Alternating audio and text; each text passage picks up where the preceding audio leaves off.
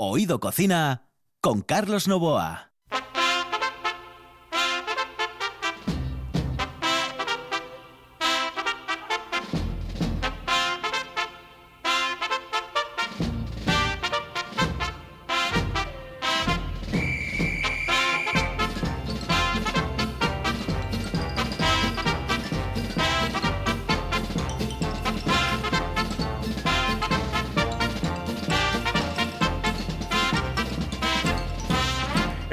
Deben de ser los años y años que uno lleva al frente del micrófono que queda teniente. Quedar teniente quiere decir que eh, escuchas lo que te da la gana a veces y lo que quieres. En este caso concreto, quedar teniente es quedar prácticamente sordo y por eso tengo que poner los Álvarez. Aquí ya saben ustedes que a los cascos los llamamos Álvarez, única y exclusivamente en esta sintonía. Y me da la sensación de que eso es lo que estoy, lo que estoy eh, padeciendo. Sordera. Buenas noches, saludos cordiales. Saben ustedes que estaremos hasta las once y media aquí en RPA y que mañana nos pueden disfrutar a las seis en punto de la mañana.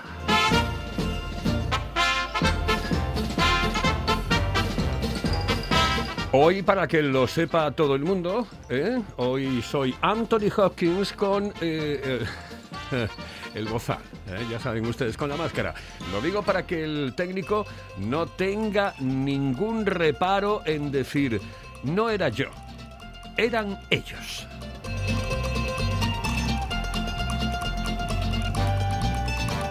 Señoras y señores, aquí comienza Oído Cocina.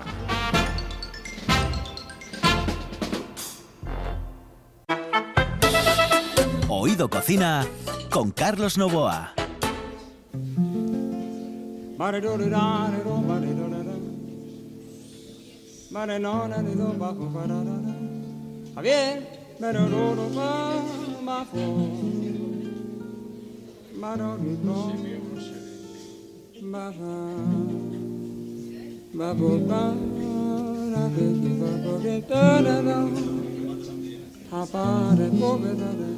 Javier, alguien que le avise, por favor, es que nos hace falta. Ah, que no saben quién es. Eh, señoras y señores, esto es un homenaje a la mandrágora. ¿eh? Un homenaje a Javier Crae, a Joaquín Sabina y Alberto Pérez. Hoy eh, la música la vamos a llevar desde la mandrágora a todo el mundo.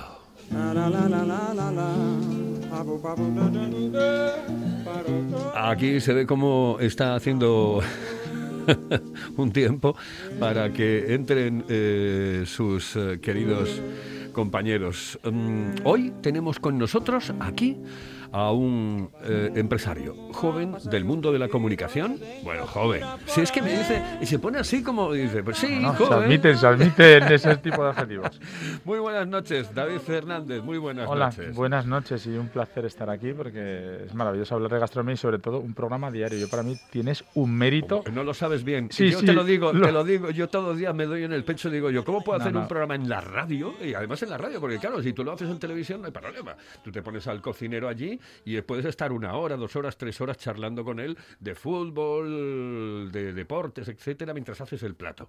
No, no, no, que ahora viene, ahora viene, ahora viene lo de la ovejita lucera.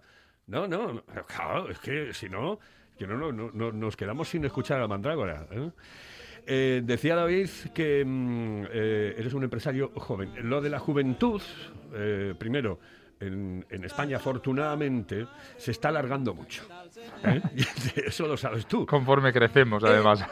No, pero más que nada porque como la esperanza de vida es muchísimo mayor, antes, claro, un tío a los 50, 50 y pico, a los 40 y tantos, bueno, la gente se jubilaba con 50 tacos, en fin.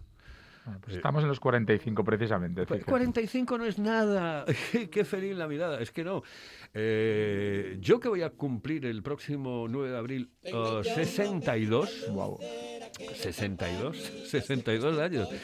Eh, eh, sé perfectamente que la juventud, mm, uno no es más viejo, uno es menos joven.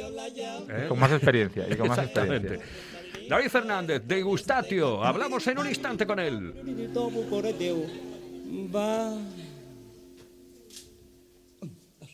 Yo la llamo, ella viene a mi vera, corriendo ligera con este cantar.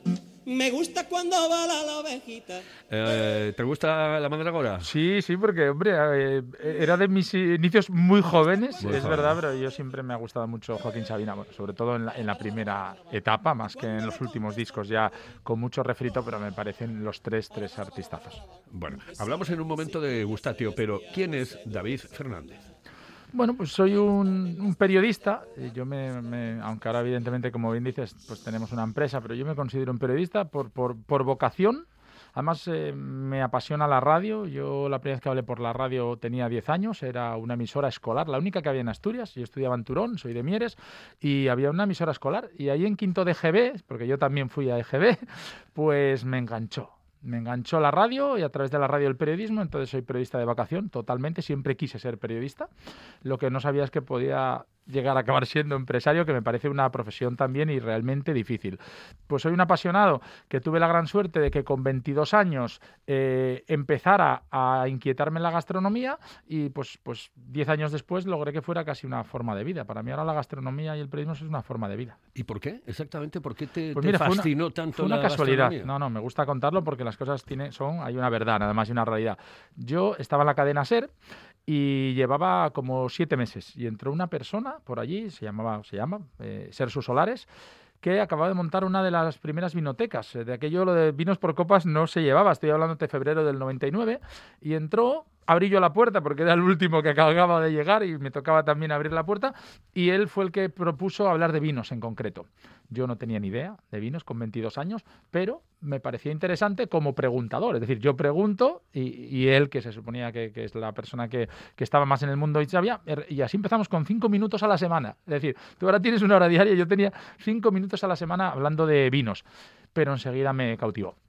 Y el dinero que iba ganando, el poco que, que en aquel momento tenía, pues me iba a Burdeos a, a probar. Cuando tuve un poco más me fui a California a ver bodegas, luego me fui a Mendoza, Argentina, y al final me atrapó. Igual que me atrapó el mundo del periodismo, me atrapó muchísimo el mundo de la gastronomía, pero yo entré por el vino en realidad. Oh, interesante, ¿no? Interesante esta historia. eh, que- Son que casualidades, ¿no? Si no, a lo mejor nunca me hubiera dedicado a, a la gastronomía. Lo que pasa que luego, pues, pues eh, em, me formé bastante, creo que me formé bastante, y como era comunicador, pues enseguida me tocó empezar a presentar catas de vino y empezar a y empecé a conocer bodegas. Me iba pues a, las ferias de alimentaria y de y de gourmet. Bueno, yo hay que reconocer una cosa que a veces la gente dice cómo ha llegado alguien hasta aquí o hasta el otro lado. Yo me invertí mucho dinero. Yo he de decirlo que yo el dinero que ganaba lo gastaba en ir de vacaciones a sitios de gastronomía y en cuanto pude, empecé a viajar para ir a estrellas Michelin. Es decir, mm, yo es mi pasión. Creo que para realmente poder opinar y para saber, por ejemplo, si un cocinero de Gijón ha copiado a uno de París, tienes que haber ido al tres estrellas Michelin de París, porque si no, no, no sabes lo que es copia y lo que es auténtico. Entonces yo creo que cuanto más bagaje tengas, realmente más, más vas a poder juzgar, entre comillas, o por lo menos tener información ¿no? para, sobre nuestro mundo de la gastronomía. Y de todo lo que has hecho hasta el momento, ¿no? Eh, Llega el momento de, de- de decir, bueno, pues yo tengo que hacer mi propia empresa. Hasta ahí, eh, ¿cuál es el detonante que hace Pues- que tú digas, tengo que hacer mi propia empresa? Fue como una necesidad. Yo creo mucho, esto es un poco personal, ¿eh? pero bueno, me gusta, yo creo que hay que ser sinceros y, y abiertos. Creo mucho en los ciclos personales y profesionales de 10 años, más menos 2. Yo creo que a los 10 años aproximadamente, ¿eh? o te reinventas como pareja a nivel personal, o, asciendes y coges un nuevo puesto y nuevos retos. Yo, yo soy una persona dinámica e inquieta y en aquel momento llevaba ya 10 años en la, en la radio y yo sentía que, que si ponía en una balanza pesaba mucho más mi pasión por la gastronomía que el dinero que me pagaban bien, gracias a Dios, y que estaba súper contento con muy buenos compañeros a los que sigo apreciando muchísimo todavía hoy en día y realmente era como una necesidad vital. Era, tengo que intentarlo. Y era un problema porque era 2010 y estábamos en plena crisis, otra crisis diferente a la que tenemos, pero luego al final lo que fue fue una oportunidad, porque gracias a que era una crisis pude conseguir el alquiler de una oficina en el centro de Gijón, que si hubiera estado bollante me tendría que haber ido a lo mejor a las afueras o a otro sitio, y al final pues enseguida la verdad tuve suerte, la gente te conocía, eh, pronto empecé a trabajar para la Sociedad Mixta de Turismo de Gijón llevándoles la prensa, porque se acababa de, ir la, persona a Londres que lo llevaba, y fue un poco todo, la verdad es que bastante rodado, nunca hemos tenido comerciales en la empresa y 11 años después seguimos sin tenerlos, es decir, fuimos poco a poco el boca a oreja y, y realmente, bueno, los contactos que había hecho en esos años en la, en la radio. Bien, ahora decimos, ¿qué es Gustatio? Bueno, eh, ahora mismo tengo que pensarlo hasta yo porque eh, nació como una empresa casi exclusivamente de eventos de gastronomía. Es decir, eh, no- nos gustaba mucho la parte de los eventos y luego fue, fue derivando. Ahora estamos muy involucrados también en la comunicación, quizás porque también hay más necesidades que hace 11 años a nivel de comunicación. Eh, las empresas han crecido, la gastronomía se ha modernizado. Entonces yo diría que, que realmente es una empresa, principalmente el cuore siguen siendo los eventos, de, de eventos y comunicación. Eventos y comunicación. Am, yo em, eh, recibí muchísimas comunicaciones Mm. de, de Gustatio, eh, la empresa también. Eh, por ejemplo, en la Buena Tarde, pues eh, mi compañera Sandra eh, recibía muchísimas comunicaciones de Gustatio eh, y sobre todo en una época en la que era muy difícil currar, que era la época del confinamiento. La, la verdad es que lo hice todo desde casa y solo. Ahí, ahí sí que estaban todos los compañeros en ERTE. El único que no podía estar en ERTE porque eres autónomo era, eh, era yo. Y realmente ahí fue cuando dije, eh, yo no puedo estar parado, aunque no pueda salir de mi casa. Y lo que hicimos fue, por un lado, mandar mails a los hosteleros y motivarles. Es decir, yo creo que la parte mental es muy importante. Es decir, no podíamos caer y, darnos un bajón y, y les mandábamos cosas como, chicos, esto va a pasar, podéis seguir comunicando en redes, podéis seguir manteniendo la llama viva. Eh, fue un momento en el que hubo que tomar decisiones. Y luego, por, por otro lado, veíamos que los medios de comunicación, pues claro, mm, no teníamos todo el campo abierto. Tú mismo ahora mismo para hacer un programa de una hora diario con los restaurantes cerrados, con las empresas medio bloqueadas. Y entonces, bueno, pues al final fui pidiendo a esos clientes y amigos, pues mándame recetas, que seguramente algún medio la querrá, mándame. Y fuimos haciendo casi que podríamos haber escrito un libro. Y yo creo que al final, bueno, pues, pues permitimos que cierta gente tuviera visibilidad, sobre todo gente que logró reciclarse muy rápido. Yo, por ejemplo, hay un caso que, que- que puedo poner como ejemplo, que es Zascandil, es un restaurante de aquí de Gijón. El día 13 de marzo lo cerraron como todos. Y el 14 estaba llevando comida a domicilio sin haber hecho nada, ni estrategia, ni previo. Es decir, una persona que digo, tengo una Vespa, tengo una moto, yo tampoco me quiero quedar en casa, no me dejan abrir, pero voy a llevar la comida a casa. Iba él en persona, el propio cocinero, y bueno, pues me parecía un ejemplo eh, entrañable por un lado y sobre todo, coño, eh, motivador, ¿no? Gente que no se queda quieta de manos cruzadas. Por ahí fueron los tiros de, bueno, lo que una palabra mm, eh, significa en un momento determinado, que es la de reinventarse. Por ahí fueron los tiros, ¿no? Por lo de comida a domicilio. y de hecho va a quedarse. Yo estoy convencido. Eh, al final, eh, siempre lo que pasa en las grandes ciudades tipo Londres, Nueva York, llega a Madrid y por desgracia, mucho más tarde acaba llegando a Asturias. Eh, en este caso es evidente que hasta los grandes cocineros ya de Madrid y Barcelona están haciendo comida a domicilio y van a mm, va a ser otra pequeña uni- unidad de negocio, pues representará cuando todo se normalice un 15, un 10, un 20, depende de lo que cada uno haya logrado implementar. Pero estoy casi seguro que eso hay gente, no va a haber hueco para todos, no todo el mundo va a hacer delivery, pero sí va a eh, hemos logrado, yo creo, eh, el confinamiento ha permitido que vaya más allá de una pizza o una hamburguesa delivery, es decir, que gente que hace una cocina más elaborada también pueda estar en, en tu casa. ¿Y qué, consideras que, que- que- que va a cambiar mm, eh, con toda esta historia? En el mundo de la hostelería estoy hablando. Va a cambiar muchas cosas. Yo creo que todavía no somos conscientes de todo lo que va a cambiar. Eh, yo creo que solo hay una cosa que nos va a sostener, que es ese carácter latino medi- mediterráneo, más que latino, ¿no? Pero ese carácter de los españoles, italianos, griegos, eh, sociables, que nos gusta salir, nos gusta la vida en la calle, aunque a veces haga frío y llueva. Eso es lo que va a intentar agarrar, eh, pero yo, por ejemplo, creo que la noche lo va a pasar muy mal, aunque luego se pueda abrir.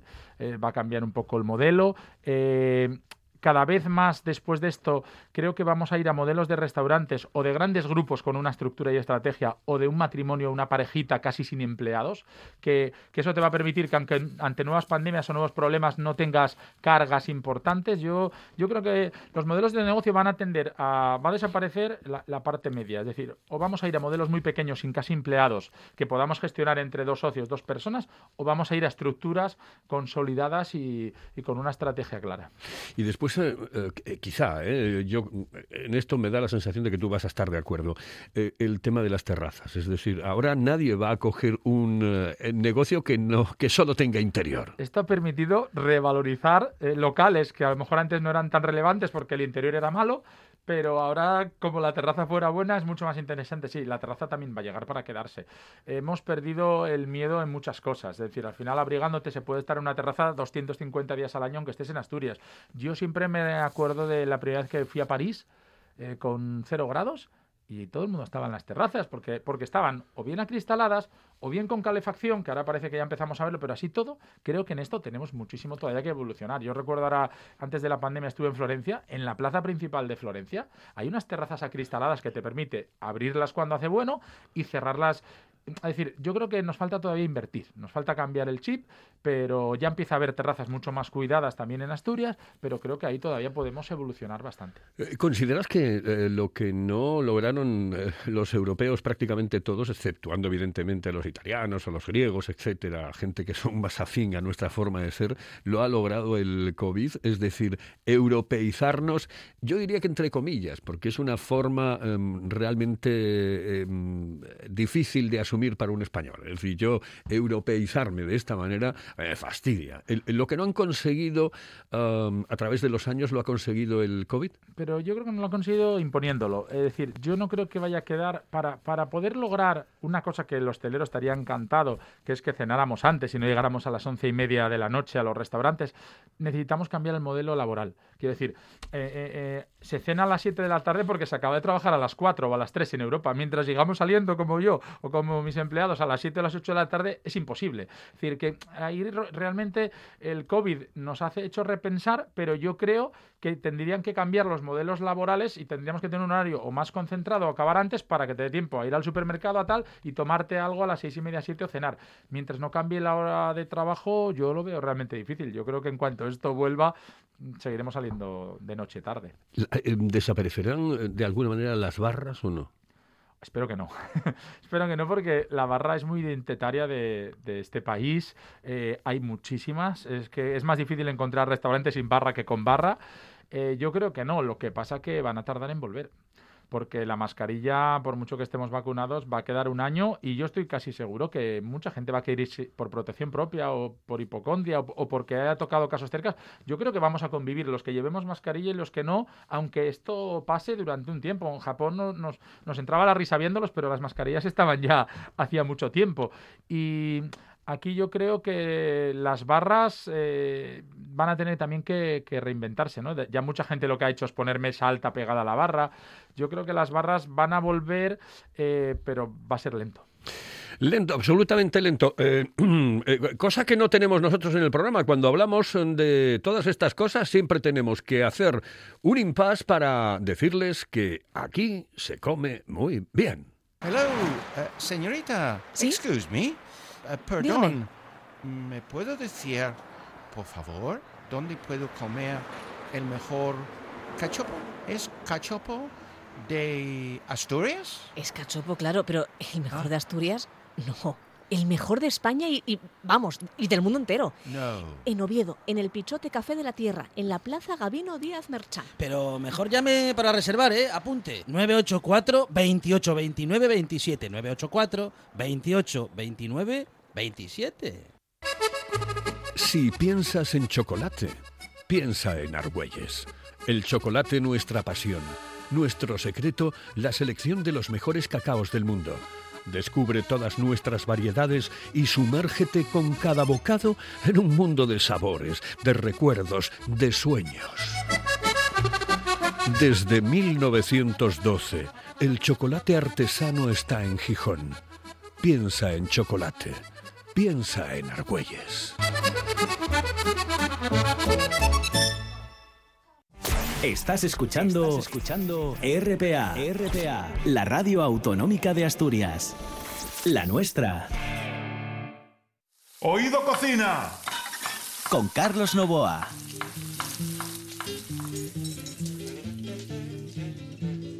Yo que fui a rondarle la otra noche a Marieta, la bella, la traidora, había ido a escuchar a Alfredo Kraus. Y yo con mi canción como un gilipollas madre, y yo con mi canción como un gilipollas.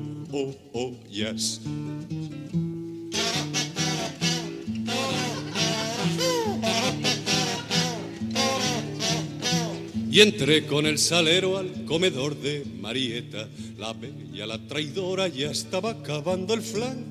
Y yo allí con la sal como un gilipollas, madre. Y yo allí con la sal como un gilipollas. La verdad que ha sido una época maravillosa. Los años finales de los 70, principios de los 80, todos los 80, eh, parte de los 90. Y yo después creo que nos hemos ido un poco, se nos ha ido la olla y realmente hemos destrozado un poco todo lo que habíamos tenido. Pero a mí esa época es que me parece maravillosa. Dice, no, es que eres nostálgico. Y dice, no, hombre, no. Eh, si yo digo, por ejemplo, que va a haber muy pocos como Goya Velázquez, el Greco, eh, Murillo, eh, alguien me va a decir, no, no, no, no, si hay muchísimos. Pues no. En realidad, aquella fue una época muy, muy, muy interesante en, en cuanto a la creatividad se refiere en nuestro país, en España. Oye, David, em, hablamos de la fabada. ¿Qué, estáis montando con el tema de la fabada? Bueno, pues mira, vine muy, muy al caso eh, porque al final yo, yo, creo que cuando alguien hace de punta de lanza genera movimientos. Quiero decir, a nivel musical o a nivel de la movida, que pasó en España, ya que venimos ahora hablando del mundo de la música, que haya gente que que, vaya haciendo cosas nuevas implica que detrás pues, pues eh, haya colectivos ¿no? O, movimientos. En este caso, pues un poco el objetivo de la, de la fabada, eh, que evidentemente lleva muchas décadas ya con nosotros, era poner el valor a ese plato y sobre todo diferenciar al que lo hacía bien del que lo hacía mal.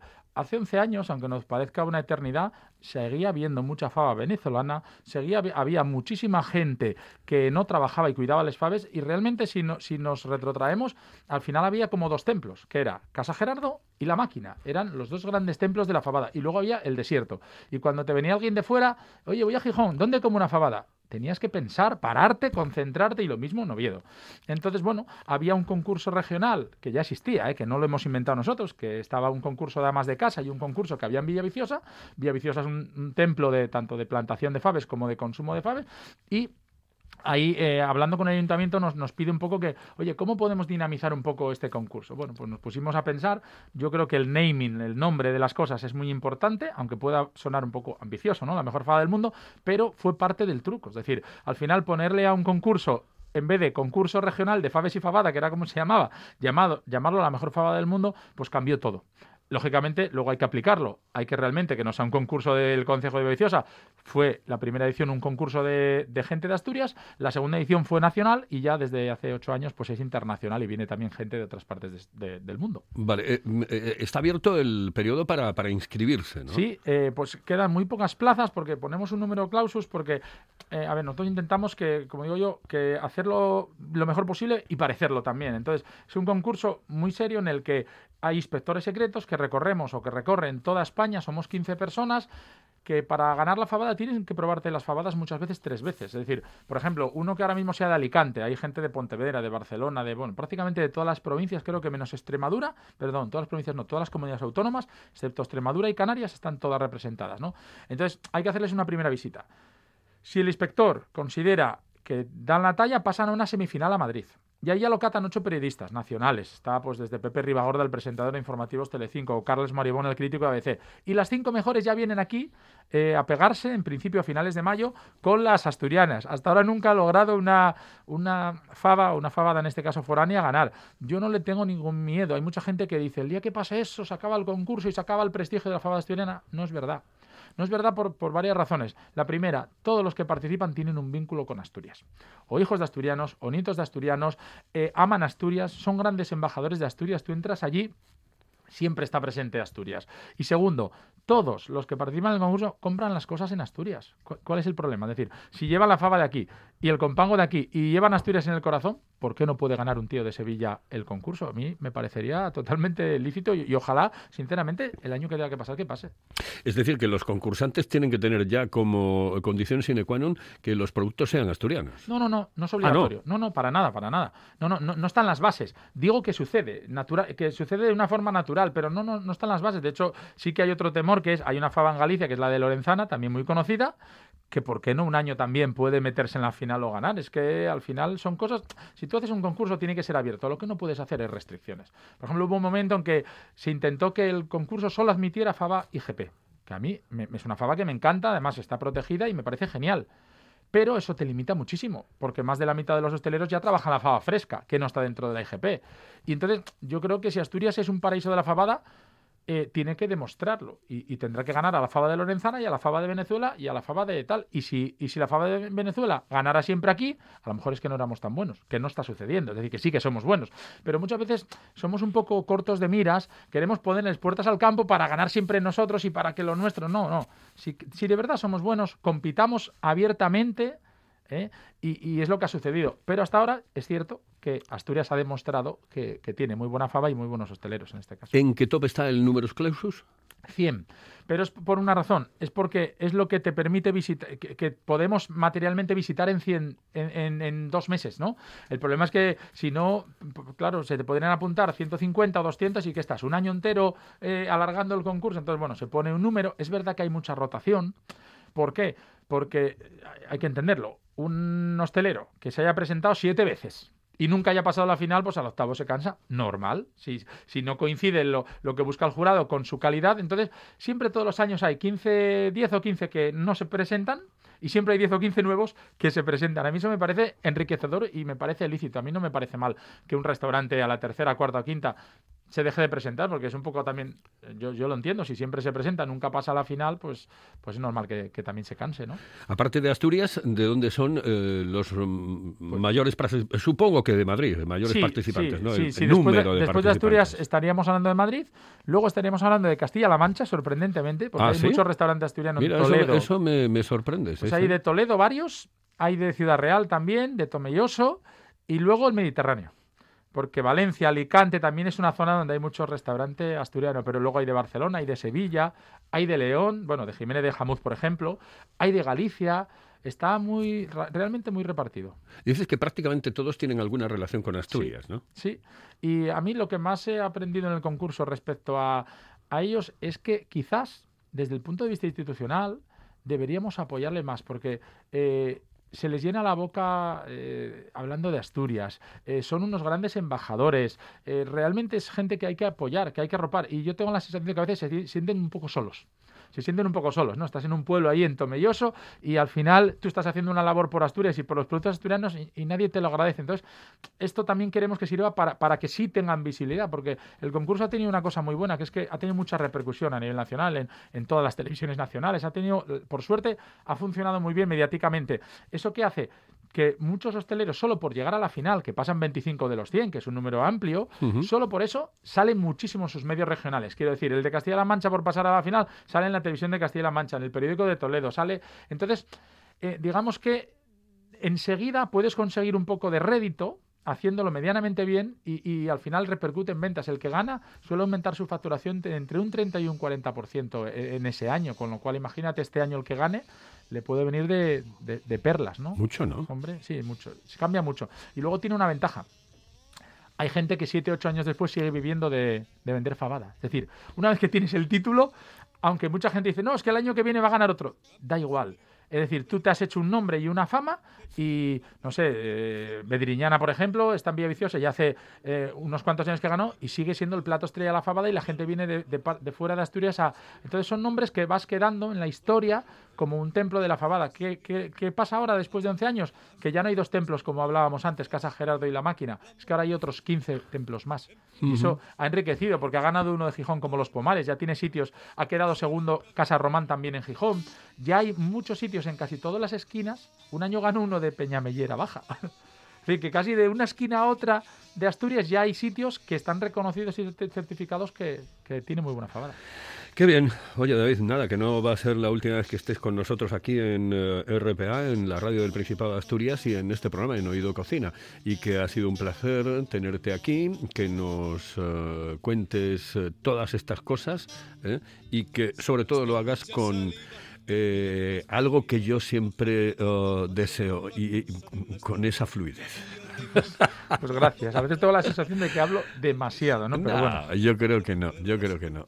Te explicas muy bien y claro, evidentemente, un hombre del mundo del periodismo eh, como tú y que ha tenido tantos años y tiene tantos años en, en la radio, pues eh, sabe dominar el medio. Eso me encanta, claro. Yo cuando entrevisto a un compañero soy el hombre más feliz del mundo. Primero porque sé que no me va a defraudar a la hora de hablar y que no voy a tener que, que- que tirarle de... ¡Ugh!